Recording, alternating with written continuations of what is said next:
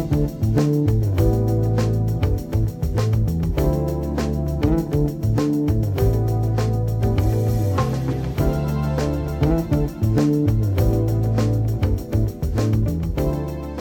a todos los auditores.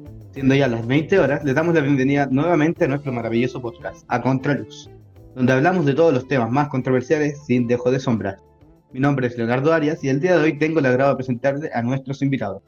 Comenzando por nuestra ministra de Obras Públicas, la señora Pamela Araya. Hola, buenas noches. Siguiendo con la señorita Gabriela Contreras, miembro de la ONU. Buenas noches. Para acabar con el señor Felipe Verdejo, abogado de la Corte Suprema. Hola, muy buenas noches a todos. Bien. Voy a empezar poniendo sobre la mesa un artículo que publicó la semana pasada el diario La Tercera. En este se explica que el Consejo de Defensa del Estado presentó una demanda a comienzos de abril en contra de los condenados por el caso Mob Gate, ya que tras 20 años del caso de corrupción, solo dos de los 12 imputados han pagado la multa que se estableció como sanción por parte de la Corte Suprema. Señora ministra, ¿nos podría explicar un poco más del tema? Sí, claro. Mira, el caso Mobgate es el mayor caso de corrupción ocurrido durante el gobierno de Ricardo Lagos en su presidencia de 2000 a 2006, que tuvo como protagonistas a miembros del Ministerio de Obras Públicas, MOP, y de la empresa Gestión Ambiental y Territorial Sociedad Anónima, GATE SA. El MOP pagó sobresueldos a 129 funcionarios por trabajos que jamás habían llevado a cabo, al mismo tiempo que GATE recibía pagos injustificados por autopistas concesionadas y sus proyecciones desde 1997. Los fraudes al fisco sumaron un total de 1.253 millones de pesos, si no me equivoco. Eh, finalmente, la Corte Suprema de Chile dictó sentencia definitiva en junio de 2016 a 12 responsables, a los que se les condenó a pagar más de 800 millones de pesos. Entiendo que lo dicho por la señora ministra trae consigo una nota de gravedad en torno a nuestra justicia como país. Y en lo personal, me deja bastante preocupado, incluso un poco asustado. ¿Qué opinan al respecto del tema de estas bajas sanciones? ¿Invitados? Esto es sumamente terrible, y para poner en contexto voy a explicar un poco cómo funcionan estas sanciones. Por ejemplo, en el caso de las penas por hurto, van desde 541 días a 5 años de cárcel, mientras que las penas de soborno cohecho tendrán una sanción de entre 61 días a 3 años de cárcel. Lo anterior, dado el sistema penal que impera en Chile, implica que en este tipo de delitos se pueden acceder a salidas alternativas o la suspensión condicional de la condena por ser menores a 5 años y un día. También existen las multas por corrupción que van desde las 20.000 a las 300.000 UTM, la institución de cargos y las clases de ética. Esto nos deja ver que se les da muy poca relevancia a las sanciones por corrupción, teniendo en cuenta la gravedad de este tipo de faltas. La baja pena de las sanciones por corrupción en Chile se deben principalmente a las limitaciones que dificultan las medidas para condenar a los casos de corrupción, como por ejemplo el hecho de que se deba comprobar la contraprestación de la otra persona, es decir, la respuesta al soborno. A comparación de otros países como Finlandia, donde se tiene como regla el denunciar cualquier acto de corrupción e incluso sospecha de esta misma utilizando lo que vendría siendo instrumentos de ética pública en los cuales participan agentes sociales, los que dan una visión global de los buenos valores. La persecución penal de la corrupción es esencial, por lo que hay que adecuar los castigos de esta para que sean efectivos. Y como dice la señorita, la persecución penal es fundamental para combatir la corrupción. Dando una idea de qué tan grave es este problema, el Consejo de Transparencia realizó un estudio en el que un 75% de los funcionarios públicos cree que la corrupción no es castigada. Esto tapía en que el país se vuelva vulnerable a la aparición de más corrupción. Esto implicaría entonces que la población pierda la confianza en sus autoridades, ¿no? Esto deja un vacío en lo que respecta a nuestra democracia, por lo que el pueblo ya no tendrá la seguridad en la guía que entrega el Estado a la población.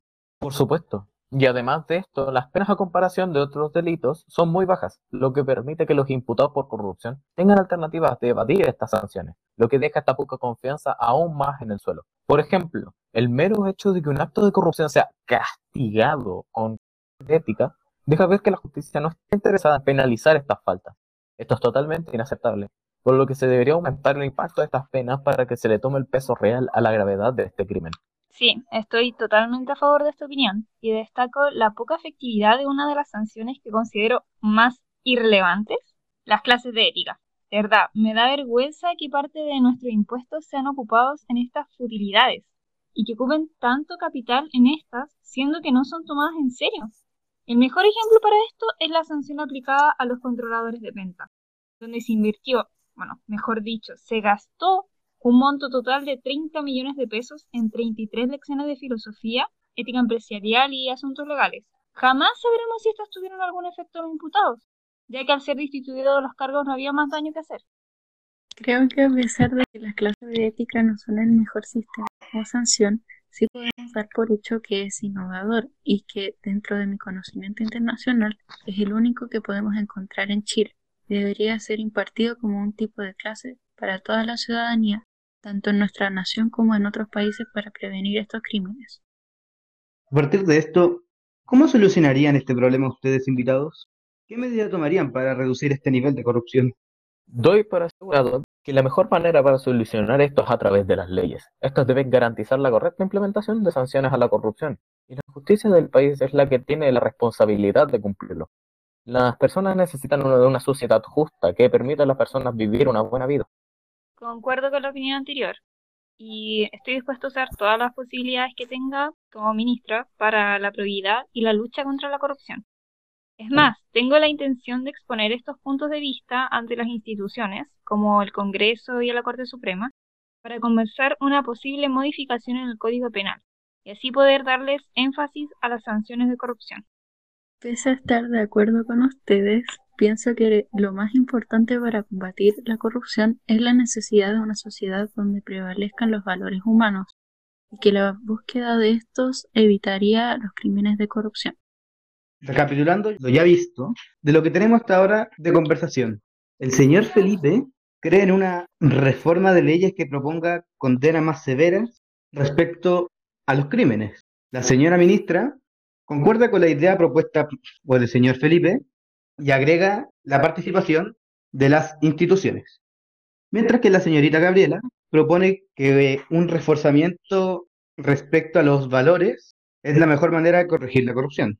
Por mi parte, principalmente creo que lo más necesario es que la ciudadanía se informe de las medidas actuales para demostrar la probidad. Recomiendo revisar las páginas del gobierno acerca de esto. Espero que nuestros auditores reflexionen en torno a esto mientras les damos un espacio para una pausa. Y pasamos a mencionar a nuestros patrocinadores del día de hoy.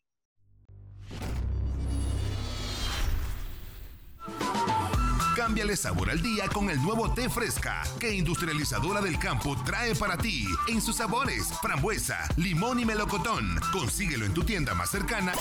En las mañanas y por las tardes te hemos acompañado por más de dos décadas porque sabemos que te mereces un pan más natural, más nutritivo y más sabroso. Casa Instrumental Ebenecer, ofreciéndote las mejores ofertas en audio, microfonía, iluminación, instrumentos musicales de marcha, teclados, guitarras. Bienvenidos de vueltas a Contraluz. Retomando el tema que teníamos presente, el cómo solucionar este problema de la corrupción. Pero ahora lo veremos desde una perspectiva internacional. ¿Puede ayudarnos un poco con esto, señorita Gabriela? Pero por supuesto, acerca de las medidas de anticorrupción en otros países, tomando como ejemplo a Suiza y Finlandia, que poseen los índices de corrupción más bajos del mundo, se encuentra el fortalecimiento ético.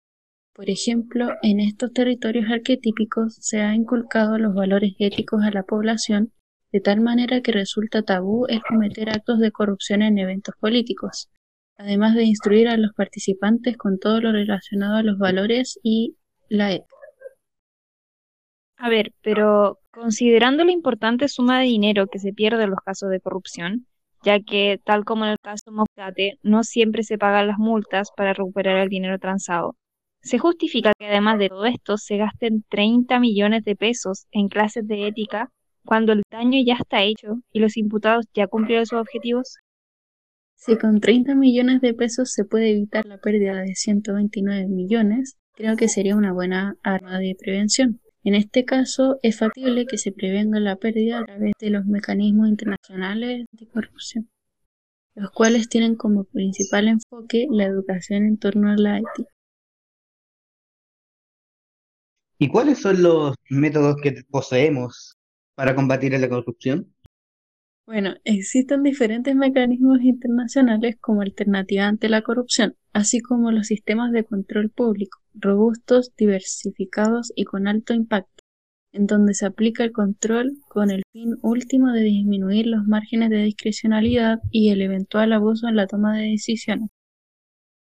Mm, estoy de acuerdo respecto a los mecanismos internacionales. Estos han demostrado ser eficaces, como por ejemplo en el caso Odebrecht en el cual la corrupción atravesó toda América Latina. El alemán Marcelo Odebrecht, director ejecutivo de la constructora con su nombre, fue acusado por múltiples sobornos a distintas autoridades en todo el continente para desarrollar más de 100 proyectos de obras públicas, entre los que se destacan países como Brasil y Argentina. Finalmente, se logró su condena en Estados Unidos con 19 años de cárcel, junto a otros ejecutivos de la misma empresa. En este tipo de casos, se nos hace ver que las sanciones bien aplicadas sí funcionan. Concuerdo, estos sistemas innegablemente funcionan. Es increíble que se haya cometido tal tamaño de corrupción en el que se haya atravesado a toda América Latina.